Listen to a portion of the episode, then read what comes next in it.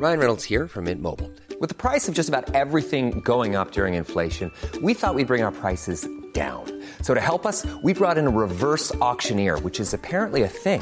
Mint Mobile unlimited premium wireless. Ready to get 30, 30, bit to get 30, bit to get 20, 20, 20, bit to get 20, 20, bit to get 15, 15, 15, 15 just 15 bucks a month. So, Give it a try at mintmobile.com slash switch.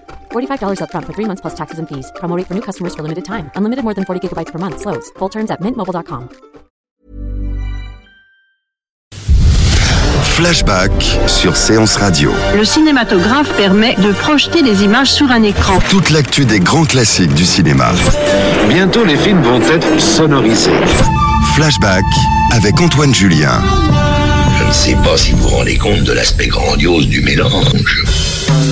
Flashback vous fait vivre toute la semaine le festival Lumière qui aime nous plonger dans l'œuvre méconnue des pionnières du 7e art. Cette année, le festival met à l'honneur Dorothy Arzner, scénariste, monteuse, puis réalisatrice à Hollywood dans les années 30 et 40, que nous raconte le journaliste et écrivain Philippe Garnier qui présente dans ce festival plusieurs films de la cinéaste. Philippe Garnier, bonjour, merci d'être euh, avec nous dans, dans Flashback. Alors, est-ce que l'on peut affirmer que Dorothy Arzner est la seule femme cinéaste de l'âge d'or hollywoodien? De l'âge d'or hollywoodien, oui. Euh, enfin, de- donc l'âge d'or, si vous voulez dire le système des studios. Mais en fait, le système des studios commence seulement à- en 33-34. Et elle, a- commencé dans- pendant le muet. Je pense pas qu'elle soit aussi, euh, aussi immense euh, au niveau d'importance historique que, je sais pas, quelqu'un comme Lois Weber, par exemple, qui était, euh, qui était une industrielle. Elle, était une femme d'affaires, écrivain, metteur en scène, etc. Euh, Arzner, euh, disons qu'elle était metteur en scène euh, comme euh, quelqu'un comme Raoul Walsh ou comme Curtis ou pouvait l'être à l'époque des studios. C'est-à-dire que acceptaient des matériaux, on leur donnait des matériaux à tourner, et après eux ils se démerdaient pour les rendre plus intéressants, plus personnels, etc. Mais Alors- ça venait jamais de, pro- de, de projets euh, de, de projets personnels qui voulaient, euh, je veux dire, Dorothy Arzner, elle n'a jamais voulu faire euh, euh, autant tourne porte le vent ou un truc comme ça. Quoi. Enfin, je veux dire, elle a, elle a jamais fait campagne pour faire quelque chose. Elle a toujours joué le jeu. Mais alors, quand même, pourquoi elle? Parce qu'elle est dans un, elle évolue dans un monde d'hommes, régi euh, par les hommes. Comment elle est parvenue à s'imposer comme réalisatrice? Un milieu, quand même, la faune hollywoodienne, c'est quand même quelque chose. Oui, mais il faut savoir aussi que quand elle, justement, quand elle s'est imposée, euh, les, il y avait les femmes avaient un rôle assez prépondérant euh, à, Hollywood, surtout en tant que scénariste, mais aussi en tant que monteuse. Elle, s'est imposée en tant que monteuse, mais elle a en fait, euh, sa force, c'était que c'était une cinéaste complète. C'est d'ailleurs pas un, hasard si, euh, une fois qu'elle a euh, terminé avec le cinéma, euh, elle s'est mise à enseigner le cinéma à UCLA, avec notamment Coppola comme elle a eu Coppola comme élève. Donc elle, pouvait enseigner tous les aspects du cinéma. Et deuxièmement, il y avait quand même un facteur qui était important, c'est que Arzner était elle, elle enfin elle était originaire de Los Angeles, qui est aussi très rare pour quelqu'un d'Hollywood. Euh, et elle était indépendamment riche. C'est-à-dire que euh, avait ce, qu'on- ce que les Américains appellent fuck you money, c'est-à-dire elle pouvait envoyer paître ses patrons si euh, si ça se passait mal. Elle pouvait quitter le studio, c'était pas un problème pour elle de de, perdre de perdre un job.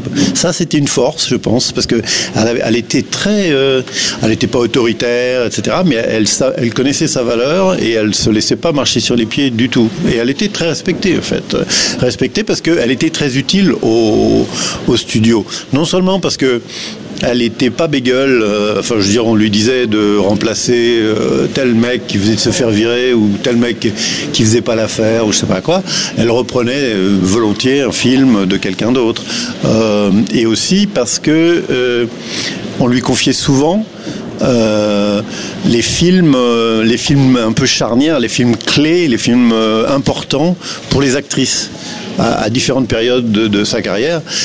par exemple, quand, quand Clara Bow, quand Paramount s'est finalement décidé à faire un film sonore parlant de, Clara Bow, par exemple, c'est à elle qu'on a confié le film. C'était The Wild Party.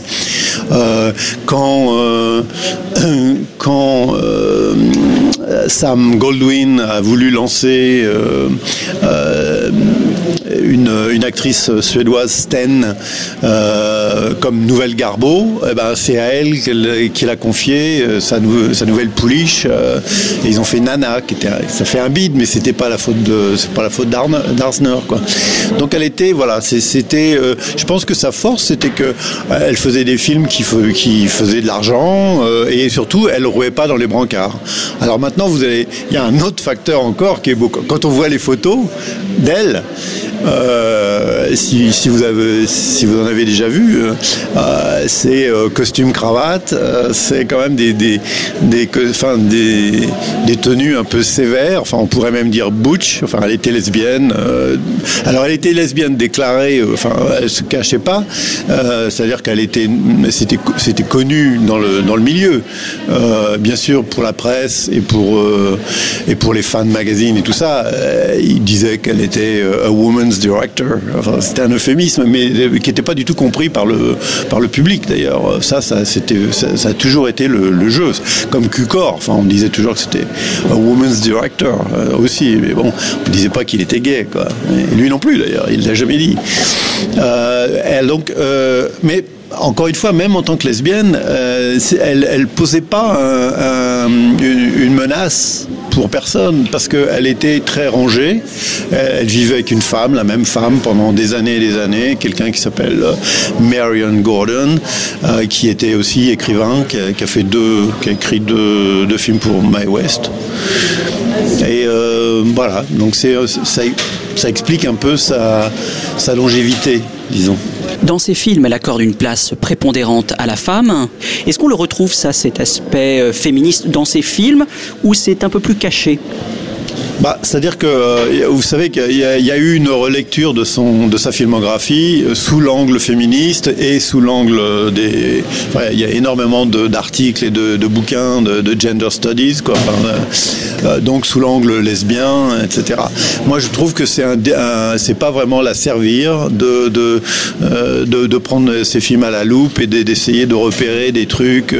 évidemment, c'est évident qu'il y a un plaisir à filmer les femmes, surtout les jeunes femmes dans leur intimité, ce qui est ce qui arrive dans euh, dans euh, The Wild Party avec Clara Bow, c'est des collégiennes, donc elles sont tous en, petite tenue et tout ça. Euh, Working Girls, c'est deux c'est deux filles qui disons qui des secrétaires quoi, mais qui essayent de qui vont à la chasse à l'homme, donc c'est pareil, c'est un peu comme ça un peu débraillé, mais il n'y a absolument jamais le moindre la moindre scène ambiguë et même, je dirais même à dire qu'elle était plutôt lesbienne en creux dans son travail, dans la mesure où les, rares fois où il y a eu, euh, on lui a donné un matériau euh, avec un personnage de lesbien, euh, clairement, comme dans The Wild Party avec Clara Bow, il, y avait il y avait un personnage qui était clairement identifié comme lesbienne. Mais, et donc, étant donné la période, elle était une, c'était une malade, c'était un cas pathologique à guérir, quoi. Eh bien, au lieu de montrer cette personne sous, cette, euh, sous ce, jour-là, ce qu'aurait été obligé à cause de la censure, eh ben, elle a supprimé le, le personnage. Donc, si vous voulez, c'est un acte artistique et politique, mais il est en creux, quoi. Elle l'avait enlevé. Alors, son film, euh, l'un de ses films les plus connus que moi j'aime particulièrement, qui est L'obsession de Madame Craig, euh, et qui est un portrait vraiment cruel d'une femme mariée à sa maison, qui, n'éprouve aucun intérêt pour quiconque euh, à part son intérieur.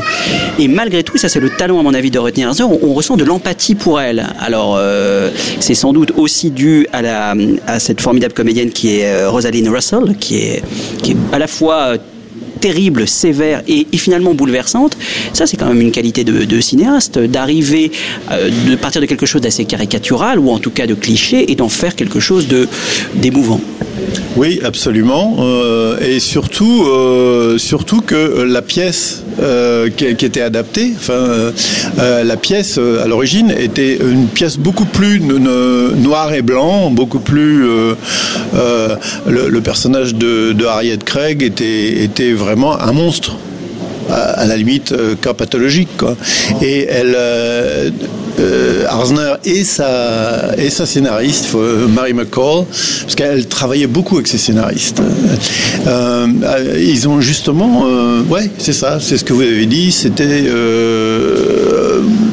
nuancer le personnage le rendre plus riche comme d'ailleurs euh, euh, toute l'histoire de, de, de, Craig. Enfin, je veux dire, euh, en particulier les personnages. Il y, a, un jeu très subtil de, de scénario fait avec les personnages secondaires, qui, dans, ce, dans le cas de ce film, par exemple, sont tous par couple. Il y a le domestique avec, euh, avec son petit ami, il y a la tante avec quelqu'un d'autre, et ils s'en vont tous, ils abandonnent tous euh, euh, Craig euh, à, sa, à sa folie quand même, enfin à sa,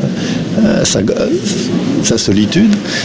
Mais et, le, son mari est le seul à, se- à s'en aller tout seul. Quoi, donc, et ça, elle le fait dans tous les films.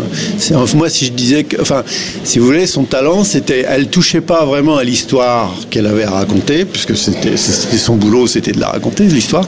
Par contre, son art, son apport, c'était justement de, de jouer dans les coins, de jouer en particulier avec les personnages secondaires. I am just a sweet young thing of 22. or so. I never think to smoke or drink. My life is one long. What? No. I finished at Miss Sniffing School, a model debutante. I know each fork and spoon and rule.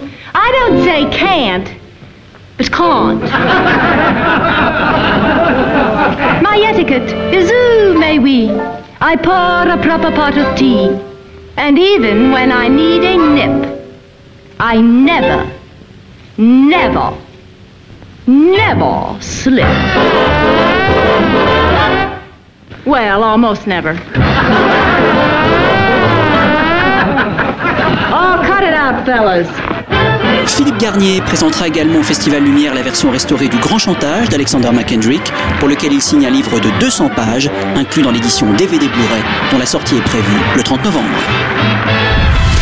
Flashback sur Séance Radio. Le cinématographe permet de projeter des images sur un écran. Toute l'actu des grands classiques du cinéma.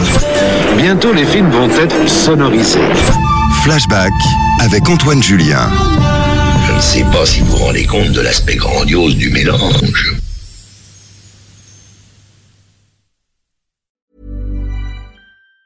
Even on a budget, quality is non-negotiable. That's why Quince is the place to score high-end essentials at 50 to 80% less than similar brands. Get your hands on buttery soft cashmere sweaters from just 60 bucks, Italian leather jackets, and so much more.